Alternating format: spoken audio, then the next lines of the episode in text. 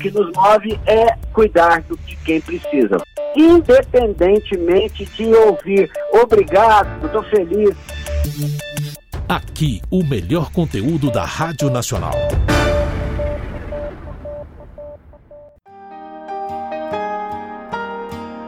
Olá, eu sou Walter Lima, apresentador do Revista Brasil. No Dia do Médico, é evidente que nós trouxemos um médico para que pudéssemos entrevistá-lo a respeito destes profissionais. O profissional médico tem como objetivo salvar vidas.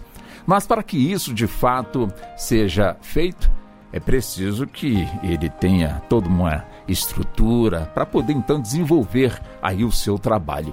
Interessante realmente você acompanhar essa entrevista que foi feita e que faz justamente essa abordagem nesse tempo em que o planeta todo está enfrentando essa pandemia da Covid-19. Vamos acompanhar? Doutor Diogo Mendes, mais uma vez seja bem-vindo aqui ao nosso programa. O que é ser médico, doutor Diogo? Quando temos, acima de tudo, né, o dia a dia, as doenças que constantemente levam, portanto, os pacientes a buscarem este profissional, como também este mesmo profissional trabalhando na prevenção e de repente se depara com uma pandemia que atinge todo o planeta. Como é que o senhor define realmente o, o, o empenho e, acima de tudo, a responsabilidade deste profissional que é o médico, doutor Diogo? Bom, em primeiro lugar, Walter, nós somos no Brasil aproximadamente 350 mil médicos em atividade neste momento. Aqui no Distrito Federal, em torno de 16 mil médicos. Destes médicos, aproximadamente 40% dedicam-se exclusivamente ao Sistema Único de Saúde. E um percentual menor tem uma vida entre os dois sistemas ser médico, antes de tudo, é necessário que você tenha um mínimo de é, desprendimento de questões pessoais, de questões políticas, de questões é, muitas vezes existenciais, porque na realidade o objetivo é cuidar daquela pessoa adoecida ou fazer políticas para que se cuidem das pessoas adoecidas. O curso é difícil, o vestibular é complexo, depois a residência, as especializações, o início do trabalho. Então, aquelas pessoas não vocacionadas, elas vão saindo da fronte é, de guerra, ou seja, eles não permanecem, permanecendo apenas aquelas pessoas de fato vocacionadas para este tipo de atendimento. O que eu acho que é mais importante e mais gratificante é o dever sendo cumprido e você conseguir que a pessoa adoecida fique boa, Walter. Independente de se a pessoa lhe agradece, se o Estado lhe agradece, se prefeito, governador, amigo, isso para o médico, Walter, não tem valor algum. O objetivo não é receber um agradecimento, mas é cumprir aquele dever moral e ético de cuidar das pessoas adoecidas. Esse é, de fato, na minha opinião, eu refleti bastante quando você me convidou para isso, para dizer que ao vivo para os seus ouvintes o que é ser médico. Então é isso, é cuidar da pessoa adoecida, independentemente de ouvir obrigado, tô com raiva, tô feliz. É, isso não é o que nos move. O que nos move é cuidar de quem precisa, Walter. Nós estamos conversando com o médico doutor Diogo Mendes e hoje é o dia do médico e através dele o Revista Managenda todos os profissionais do nosso país. O senhor também conversa, doutor Diogo, com o nosso âncora na Nacional do Rio de Janeiro, o César Fatioli. Vamos lá, César. É, obrigado, Walter Lima. Parabéns a, a, aos médicos representados aí pelo doutor é, Diego Mendes. O Brasil apresenta, segundo o cálculo, é, 1,8 médicos para cada mil habitantes isso é inferior à Argentina e Uruguai, por exemplo, é, que tem prática. O Uruguai chega a ter o dobro, a Argentina tem 3,2. 700 municípios não têm sequer um médico e 22 estados estão abaixo da média nacional, sendo que cinco têm menos de um médico a cada mil habitantes, principalmente na região norte, Acre, Amapá é, e, e Pará, e dois na região nordeste, já na passagem para a Amazônia, Maranhão e Piauí. O que é possível fazer para melhorar a distribuição dos médicos? Aumentou o número de faculdades, aumentou a distribuição das faculdades, mas há um problema nem tanto de formação, mas de fixação dos médicos nos locais de distante. Qual o caminho para resolver isso? Uma carreira unificada nacional?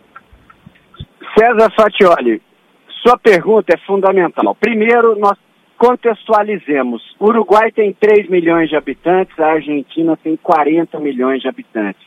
A qualidade médica da Argentina é sofrível, do Uruguai idem. O Uruguai tem um hospital grande, multidisciplinar, que é na cidade de Montevideo. Então não dá para comparar. Os Estados Unidos, por exemplo, tem muito menos do que 1,4 médicos por mil habitantes. A Alemanha, idem o Japão, idem, e são expoentes, exportadores de cultura médica. Lamentavelmente, no Brasil, criou faculdades de medicina como se abrem bares nas esquinas das, da, das ruas. Isso gerou para o Brasil um número de faculdades superior ao número de faculdades que existe hoje na China, com 1 bilhão e 220 milhões de habitantes. Portanto, nós temos mais faculdades que a China. É, então, é, Fatioli, não está na geração de faculdades, e sim na formação do médico e no incentivo para que esse médico vá para a fronteira. Te dou três exemplos clássicos, claros. Primeiro, militar. Militar tem que ir para a fronteira quando ele é tenente, quando ele é capitão. O diplomata tem que ir lá para onde ele não quer ir antes de ir para os Estados Unidos, para a Alemanha, etc. Policial federal, idem, ele tem que ir para a fronteira. Isso chama-se carreira de Estado, que você disse na sua fala.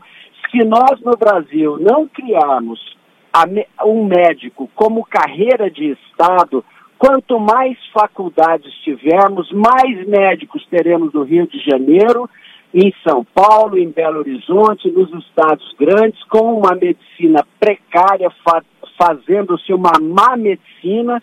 Por quê? Porque não há incentivo algum para esse jovem ir para o interior, onde de fato precisamos de médico.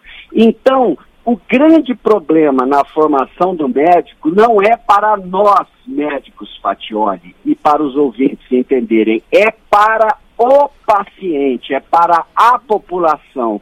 Ou seja, ma maus médicos, mal preparados, isso repercute em péssima medicina, em mortes de pacientes, ou em problemas que não têm solução. Então, Fatioli, você disse na sua pergunta, uma carreira de Estado fixará o médico no interior. E isso é defendido pelo Conselho Federal de Medicina e pela Associação Médica Brasileira. Mas nós não somos ouvidos e essa realidade se impôs. Temos muitas faculdades, temos muitos médicos, mas não temos médicos onde precisamos tê-los. Doutor Diogo, conversando ontem por acaso com um estudante de medicina, já no, no nono semestre, e a grande preocupação dele, como também de outros colegas dele, está relacionado com o Fundo de Financiamento ao Estudante de Ensino Superior, que é o FIES. Ou seja, o seu curso está sendo bancado pelo FIES. E é evidente que o que é emprestado tem que pagar. Agora, a grande preocupação é justamente como pagar, em que pese uma carência de 18 meses com juros aí de 6,5 a 3,4 é, de juros em cima. Mas a grande questão que agora eu faço a pergunta ao senhor. Quer dizer, o Estado, de alguma forma, quando procura financiar realmente, facilitar o pagamento das mensalidades que não são baratas nos cursos de medicina para esse aluno pobre, para que depois ele formar, ele tem que pagar, ele já começa já a se preocupar como pagar, e é evidente que ele vai ter que pagar. Então seria mais justo uma política em que de alguma forma suavizasse realmente este valor que ele tem que pagar por conta da sua dedicação e acima de tudo, né, pelo serviço que ele irá prestar para a população em si, doutor Diogo. Walter Lima, isso já foi proposto também pelo Conselho Federal de Medicina e pela Associação Médica Brasileira, no sentido de que estes médicos tenham um compromisso de obrigatoriamente dedicarem dois anos de suas vidas nos locais onde precisamos de médico. O que ocorre com o FIES é que, neste momento, o FIES é muito bom para o empresário proprietário de faculdade de medicina. Veja que no entorno de Brasília, no raio de 200 quilômetros, nós temos 26 faculdades de medicina, 26. E dessas 26, apenas quatro públicas. Ou seja, significa que 22 faculdades estão recebendo em torno de 8 mil reais por mês durante seis anos. Então, isso é o FIES. Como ele foi criado lá no passado, ele financiou o empresário, mas ele não resolveu o problema da medicina. Pelo contrário, ele criou um problema porque há cada vez mais médicos onde não precisa havê-los e eles depois não têm como pagar. E também não criamos uma política pública Nesse caso, deve, é obrigatória, porque se ele recebeu dinheiro do Estado, ele tem que devolver para o Estado aquilo que o Estado lhe deu, porque nós que pagamos impostos é que estamos financiando o FIES. E isso não é feito. Ou seja, quem ganhou com o FIES, Walter Lima? Os empresários da medicina que fazem as faculdades de medicina. E poucos médicos e poucos brasileiros, infelizmente. Para que possamos encerrar, doutor Diogo, qual seria a mensagem que o médico gostaria de estar recebendo hoje da população brasileira, doutor Diogo? Olha, Walter, nós médicos não somos políticos. E o que mais nos angustia nesse momento e em todos os momentos é que o médico é o para-choque. Ele apanha quando a saúde vai mal, mas ele não é elogiado quando a saúde vai bem.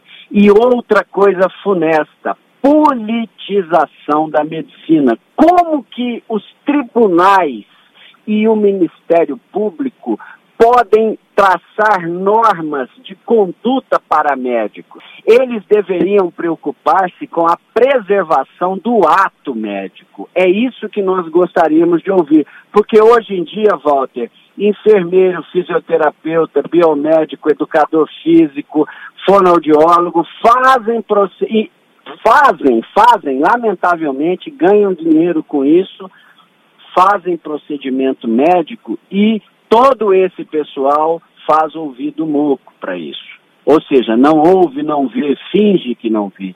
Então, nós médicos gostaríamos que a justiça brasileira e os políticos brasileiros respeitassem de fato o ato médico. Ou seja, porque se eu respeito o ato médico, eu respeito o médico.